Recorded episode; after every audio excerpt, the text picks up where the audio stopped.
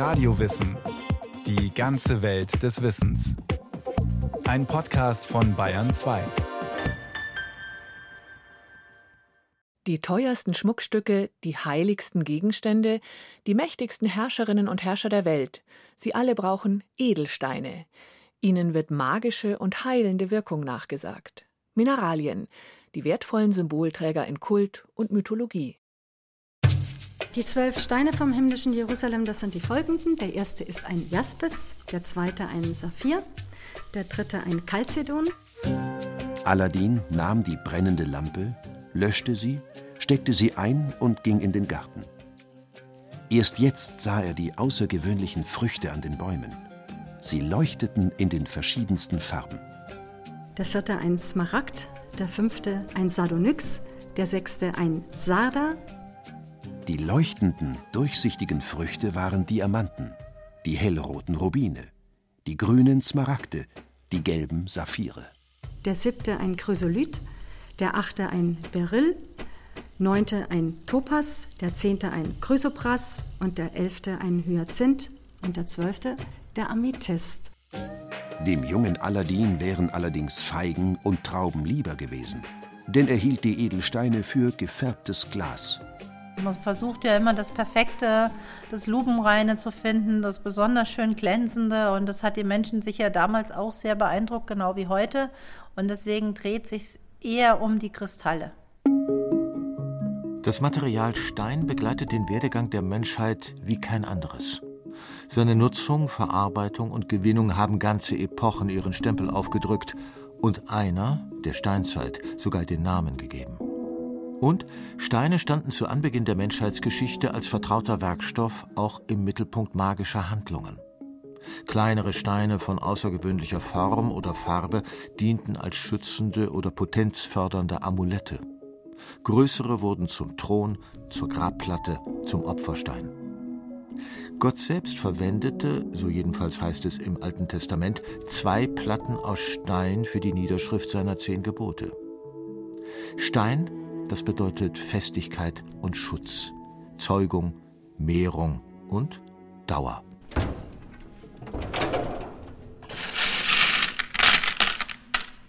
Es ist eigentlich wirklich so, dass im Sprachgebrauch die Leute keinen Unterschied machen, ob sie einen Mineralen, Kristall oder wirklich ein Gestein meinen und die nennen alles Stein. Sieht man es aus dieser Perspektive, gibt es Tausende von Steinen in der Mineralogischen Staatssammlung in München. Die korrekte Bezeichnung für die meisten der Stücke hier, ob sie nun in den Schubladen der Schränke lagern oder in den Ausstellungsvitrinen des angegliederten Museums, lautet jedoch Kristall.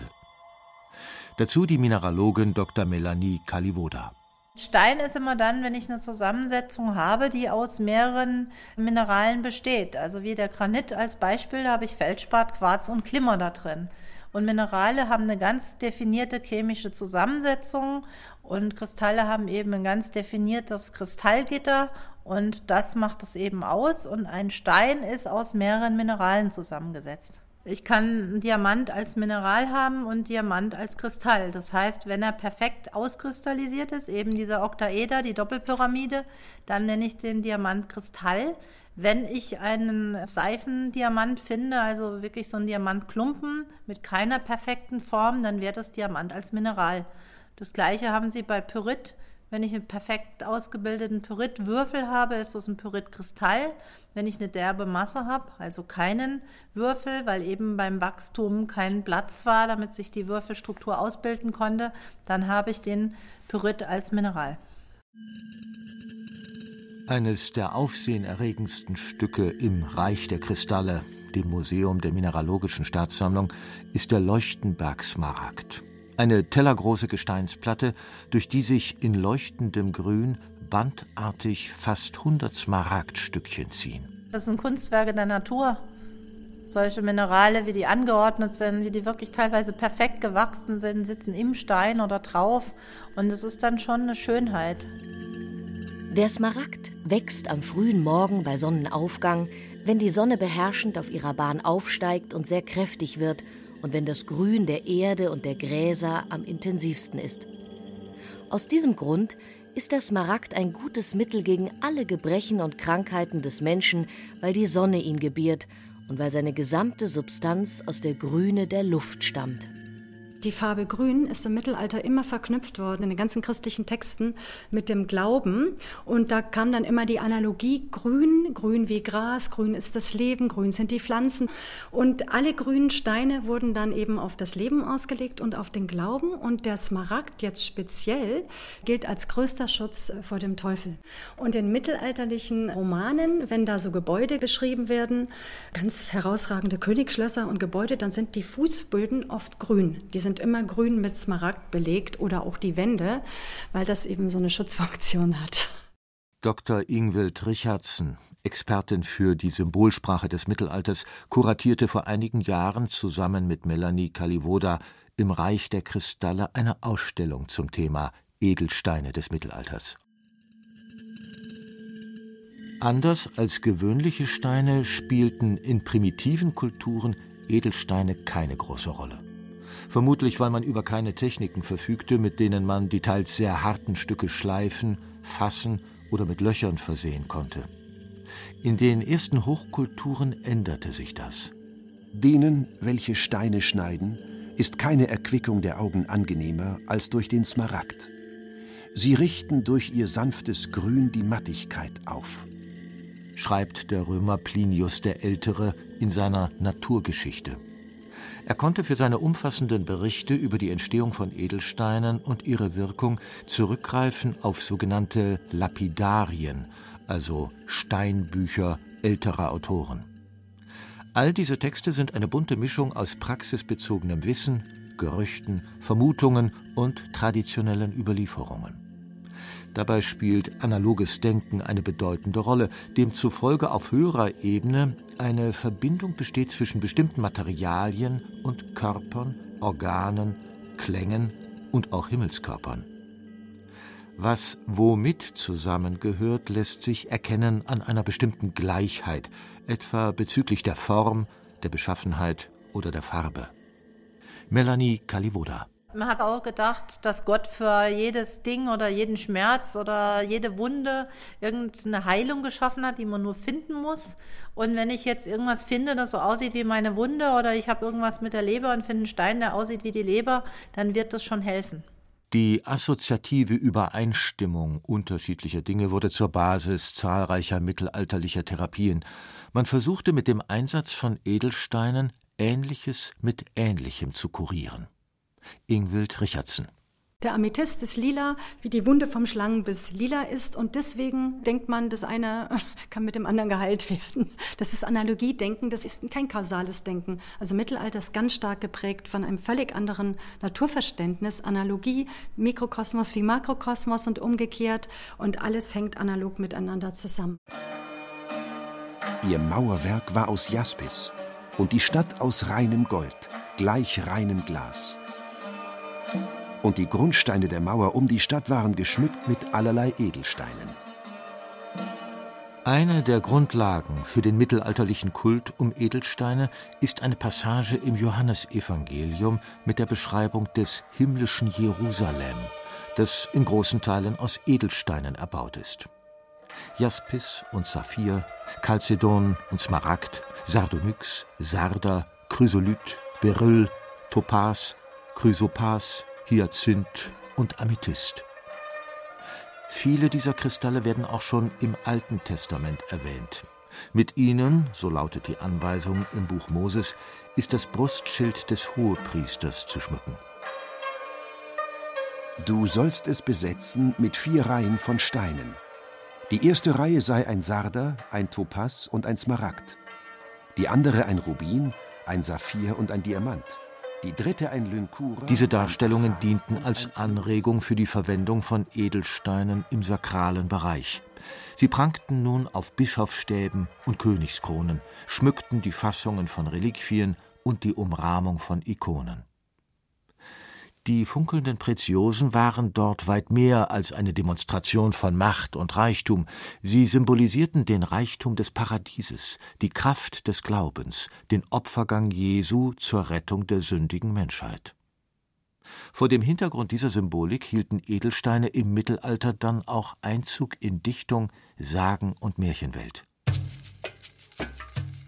Aladins Mutter brachte die Schale, und Aladin nahm die Edelsteine und ordnete sie darin an. Die vielen unterschiedlichen Farben leuchteten derart hell im Tageslicht, dass Mutter und Sohn fast geblendet wurden. Denn bisher hatten sie die bunten Früchte nur im Schein der Lampe angeschaut. Nachdem sie sich eine Weile an der Schönheit erfreut hatten, sagte Aladin: Nun, liebe Mutter, meinst du immer noch, dass wir dem Sultan kein passendes Geschenk anzubieten hätten? Und tatsächlich, es gelingt dem einfachen Schneidersohn Aladin mit seiner noblen Gabe, den Sultan derart in Entzücken zu versetzen, dass dieser den Schenker als zukünftigen Schwiegersohn in Betracht zieht. Nachdem der Sultan die Edelsteine einen nach dem anderen in die Hand genommen, bewundert und gepriesen hatte, wandte er sich an seinen Großvezier und sagte: Du musst zugeben, dass man nirgends auf der Welt etwas Schöneres und Kostbareres findet als das. Ist dieses Geschenk nicht meiner Tochter würdig? Kann man sie um diesen Preis nicht jenem Manne geben, der so um sie anhalten lässt? Anders als im Märchen aus Tausend und einer Nacht, wo Edelsteine in erster Linie für luxuriöse Fülle stehen und paradiesischen Reichtum, symbolisieren sie in der mittelalterlichen Dichtung des Westens primär eine geheimnisvolle Magie, die direkt in Verbindung steht mit den himmlischen Kräften. Der Karfunkelstein etwa, den sich die Gralsritter in Wolfram von Eschenbachs Versroman Parsifal unter großem Aufwand verschaffen, soll dazu dienen, die entsetzliche Wunde zu heilen, die König Anfortas von einem vergifteten Speer beigebracht wurde. Es gibt ein Tier, das man Einhorn nennt. Dieses Tier fühlt so großes Zutrauen zu einer unberührten Jungfrau, dass es in ihrem Schoß einschläft. Um die Qualen des Königs zu lindern, beschafften wir uns das Herz des Tieres und den Karfunkelstein, der im Stirnknochen unter dem Horn wächst. Erst führten wir den Stein nur über die Wunde, dann drückten wir ihn hinein. Doch um welchen konkreten Stein handelt es sich beim mittelalterlichen Karfunkel? Das ist eine der Fragen, denen die Historikerin Ingwild Richardson und die Mineralogin Melanie Kalivoda bei ihren gemeinsamen Forschungen nachgingen. Dieser Karfunkel, der ist auch ein Stein, den die Ritter immer tragen, wenn sie sich in Kreuzzüge begeben als Schutzstein der Karfunkel. Da wird er als Carbunculus bezeichnet, zuerst bei Plinius, als glühende Kohle und als rot. Und Albertus Magnus beschreibt dann den Carbunculus als Granat, Spinell und Rubin. Das sind so die Abarten von Carbunculus, also immer ein rot scheinender, durchsichtiger Stein. Und dann habe ich bei Hildegard von Bingen auch Texte zum Karfunkel gefunden und die beschreibt dann, wie der Karfunkel entsteht zum Beispiel. Und die hat gesagt, er entsteht bei einer Mondfinsternis und genau in dem Moment, wenn die Sonne den Mond erleuchtet, in dem Moment entsteht der Karfunkel und wächst. Weil eine Mondfinsternis selten ist, ist auch dieser Stein selten und von seltener Kraft. Wir wollen uns vor ihm dergestalt in Acht nehmen, dass wir seine Kraft mit großer Vorsicht und Achtsamkeit anwenden – der steht für Christus, deswegen hat er so eine wichtige Rolle in den Texten. Und zwar in Analogie zu dieser Blutfarbe. Christus als Märtyrer hat sein Blut für die Menschen gegeben und der Karfunkel wird eben immer als blutig beschrieben, leuchtend in der Nacht. Und Christus leuchtet eben auch in der Nacht und erhält die Menschen. Also da ist dann auch der Karfunkel sogar zum Symbol für Christus geworden. Und dann haben wir eigentlich drei Minerale in die engere Auswahl genommen. Das war einmal Granat. Dann war das Rubin und Spinell. Spinell sieht von der Farbe her dem Rubin recht ähnlich, kann auch ein dunkles Rot annehmen und sieht auch im Granat recht ähnlich. Wir haben dann irgendwie eigentlich den Granat favorisiert, weil man muss sagen, heute in der modernen Zeit denkt man, Rubin ist wertvoll, äh, teuer, Schmuckstein, aber im Mittelalter war der Granat durchaus bedeutender als Rubin. weil der auch gehandelt wurde. Es gab böhmischen Granat, es gab auch den alten Granatschmuck und Granatfibeln, die man auch gefunden hat als Grabbeigaben. Deswegen haben wir eigentlich so ein bisschen den Granat als Mineral bevorzugt. Natürlich glänzt keines von diesen drei Mineralen jetzt irgendwie in der Nacht, aber vielleicht war das auch einfach eine Überhöhung, dass man gesagt hat, der ist so bedeutend und so wertvoll, der glänzt sogar in der Nacht. Und auch die Beschreibung mit der Entstehung stimmt natürlich nicht, dass der nur beim Mondlicht entstehen kann, weil der ja eben auskristallisiert. Aber auch das sollte vielleicht die Bedeutung von dem Stein einfach unterstreichen. Lass ihn aber nicht länger auf seinem Nabel, bis sich jener Mensch ein wenig von ihm durchwärmet fühlt. Hierauf nimm ihn unverzüglich weg, weil dann seine Kraft den Menschen und all seine Eingeweide mehr durchdrungen hat, als irgendein Heilmittel aus irgendwelchen Salben es tun könnte. So heißt es im Buch der Steine, das angeblich von der Mystikerin Hildegard von Bingen im 12. Jahrhundert verfasst wurde. Es ist allerdings nicht mehr im Original vorhanden, sondern lediglich als Abschrift. Der Text dient heute Anhängern der Edelsteintherapie als eine Art Standardwerk. Bergkristall und Amethyst, Smaragd und Diamant, alles hat hier seine Wirkung auf Körper und Geist. Diamanten allerdings haben in der mittelalterlichen Hierarchie der Edelsteine bei weitem nicht jenen hohen Rang, den man ihnen heute beimisst. Das liegt daran, sagt Melanie Kalivoda, dass Diamanten, anders als etwa Bergkristalle, in ungeschliffenem Zustand grau und absolut unscheinbar aussehen. Früher war gar keine Möglichkeit, Diamant zu bearbeiten, zu schleifen. Das heißt, man hat ungern Diamant verwendet. Diamant wurde wirklich, gibt es auch Belege dazu, in der damaligen Zeit nicht als schön empfunden. Man hat ihn eher als Werkstoff, als Schleifmittel eingesetzt. Adamas, der Unbezwingbare, so lautet der mittelalterliche Name des Diamanten. Und eben dieser Ruf der Unzerstörbarkeit macht ihn in der Dichtung zu einem wichtigen Bestandteil der Ausrüstung. Dort stülpen sich die Ritter gerne Helme aus Diamant auf den Kopf, bevor sie sich in Gefahr begeben. Spannend wird es, wenn die Gegner das Mittel kennen, mit dem man dem Unbezwingbaren beikommen kann. Das noch warme Blut eines Ziegenbocks. Der Vater von Parsival, der hat einen Diamanthelm auf um sich zu schützen. Und dann kommt jemand anders an und haut ihm eine Flasche Boxblut auf den Diamanthelm und der ganze Diamanthelm zerschmilzt, ja. Und diese Legenden finden sich durch die ganzen Texte spätantike Mittelalter bis ins 14. Jahrhundert. Der Diamant kann nur durch warmes Boxblut zerstört werden und noch besser, wenn der Bock vorher Petersilie irgendwie gegessen hat. Wie weit die eigenwillige Kampfstrategie im wirklichen Leben Anwendung fand, ist nicht überliefert.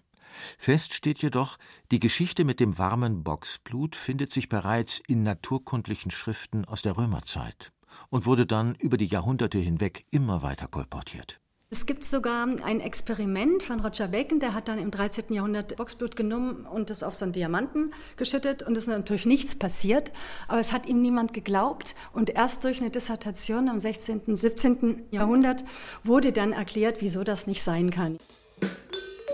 Wenn es um analoges Denken geht, sind offenbar sogar Personengruppen in gewissem Maße ansprechbar, denen magisch-esoterische Glaubensvorstellungen eher fremd sind.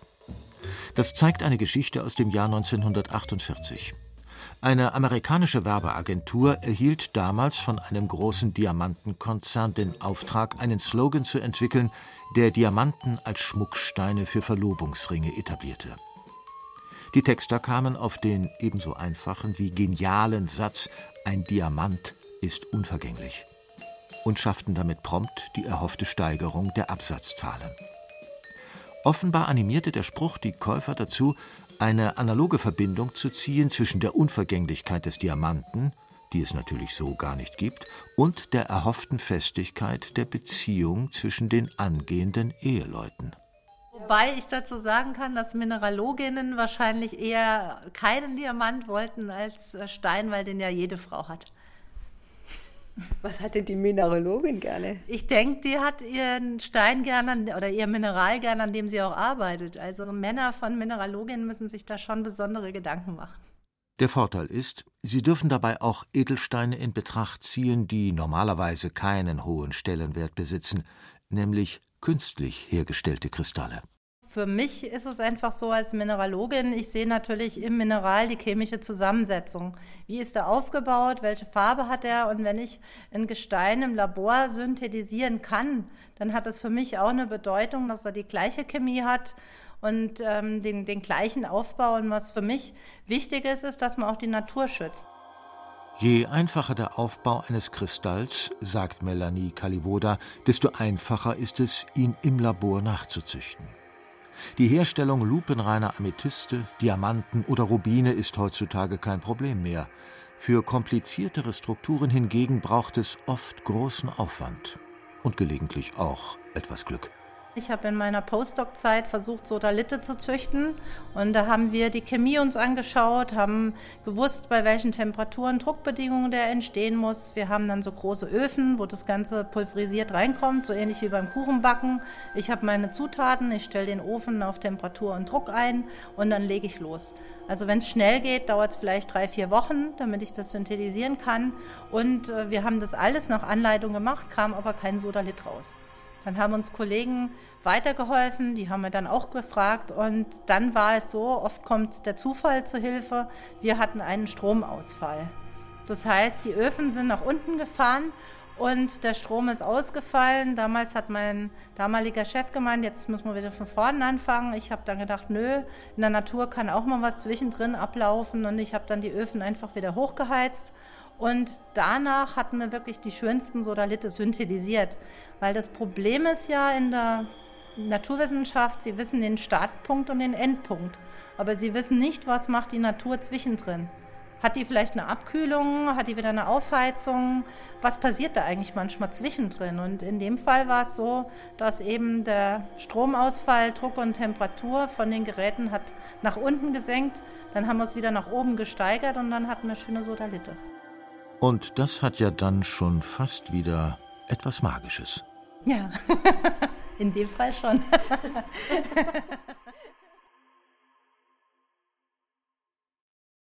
Das war eine weitere Episode des Radio Wissen Podcasts. Carola Zinner führte in die magische Welt der Mineralien und Steine. Regie führte Rainer Schaller, in der Technik war Monika Xenger, es sprachen Franziska Ball, Andreas Neumann und Peter Veit. Redaktion Bernhard Kastner